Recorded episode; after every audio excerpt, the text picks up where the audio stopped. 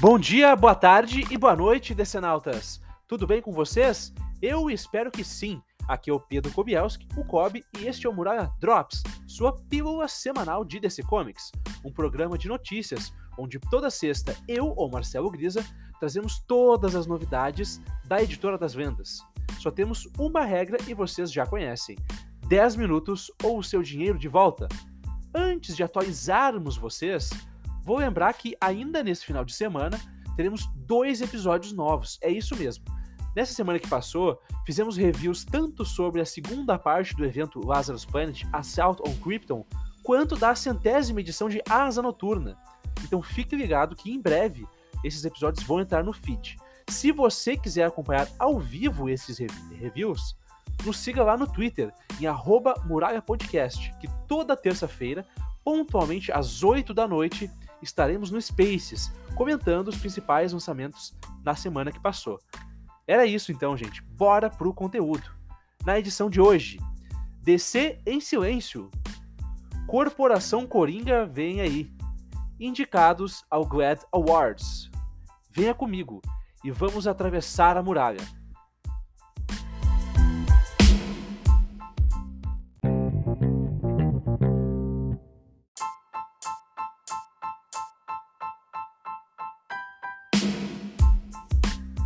O cotidiano dos heróis da DC. A DC Comics divulgou hoje as solicitações para o mês de abril e nós achamos algumas coisas interessantes. A primeira é o one-shot especial DC Speechless, roteirizado e ilustrado pelo nosso conterrâneo brasileiro Gustavo Duarte. A proposta do quadrinho é bem interessante, mostrar momentos de intimidade dos heróis da editora, em histórias curtas e sem diálogos. O talentoso artista que trouxe obras incríveis como Có, Chico Bento, Pavor Espaciar e Bizarro, recebeu carta branca para brincar com os personagens da editora das vendas. Pelo que já vimos dele, podemos esperar coisas muito bacanas. Confiram com a gente a sinopse do projeto em tradução livre. Gustavo Duarte traz seu estilo de humor para o universo DC em seis contos com momentos engraçados da vida dos seus super-heróis favoritos. Onde a Harvey compra suas marretas? O que acontece com as roupas radioativas do Superman? Como é um dia de folga para o Cyborg? Não esqueça de conferir essa história em quadrinhos totalmente silenciosa. The Sea Speechless 1 estreia em 18 de abril de 2023 nas bancas da América do Norte e nas plataformas digitais. Um Coringa incomoda muita gente, parte 2. E lá vamos nós falar do Coringa de novo. Continuando nas solicitações de abril, um dos quadrinhos anunciados foi Corporação Batman 7, a continuação né, da série de Ed Brisson e Michele Bandini. Nada de extraordinário poderia vir disso, né? Bom, é o que veremos. A sinopse, aparentemente banal, traz a continuação dos eventos vistos no quadrinho, como o reinado de terror promovido pelo Professor Porco em Gotham e as ações da Corporação Batman, comandada pela Ghostmaker, para contê-lo, né?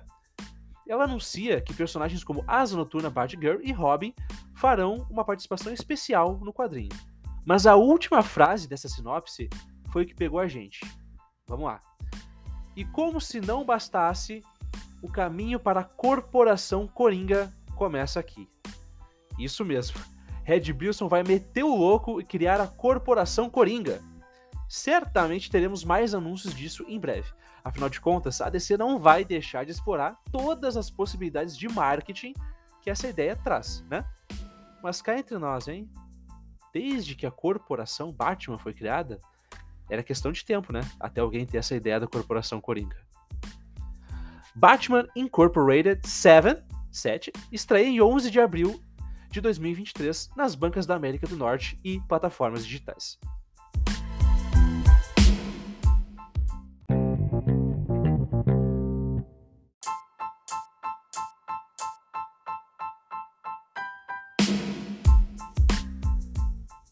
DC lidera indicações no GLAD Awards. Na última quinta-feira, 19 de janeiro, foram divulgados os indicados do 34º GLAD Awards, premiação para as melhores representações de personagens LGBTQIA+, na indústria do entretenimento norte-americana, incluindo aí os quadrinhos, obviamente. O prêmio foi criado em 1990 para celebrar as melhores representações de personagens queer na cultura pop como um todo. A DC Comics liderou neste ano as indicações na categoria quadrinhos, com um total de seis lembranças. Na categoria Melhor História em Quadrinhos, foram indicados os seguintes quadrinhos: Nice House in the Lake, né, a obra de James Tynion IV, Álvaro Martins Bueno, George Belair, que inclusive ganhou o Eisner também. Poison Ivy, a minissérie né, da G. Will Wilson, Márcio Takara, Atagon William e toda essa equipe criativa que, que, trabalhou nesse quadrinho. Superman, Son of Kal-El, de Tom Taylor e, e, vários artistas né, que trabalharam com Tom Taylor ao longo das 17 edições desse quadrinho. E Tim Drake, Robin, da Megan Fitzmartin. Né? Já na categoria Melhor Graphic Novel ou Antologia, foram indicados Galaxy, The Prettiest Star, um quadrinho que eu admito que eu não conheço, vamos dar uma conferida para ver como é que é, e a antologia DC Pride 2022, né? Que é uma antologia que a DC tem feito todos os anos. A cerimônia da premiação vai ser realizada em 13 de maio de 2023, lá em Nova York.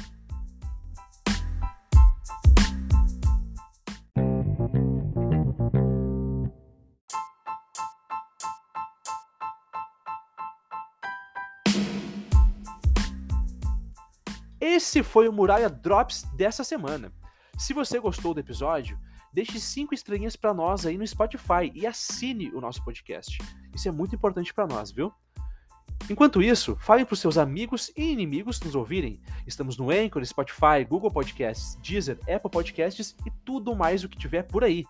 Sigam também o Muralha da Fonte nas redes sociais, arroba Muralha Podcast no Twitter, tudo junto, no Instagram, um pouquinho diferente. Muralha da Fonte Podcast, tudo junto também.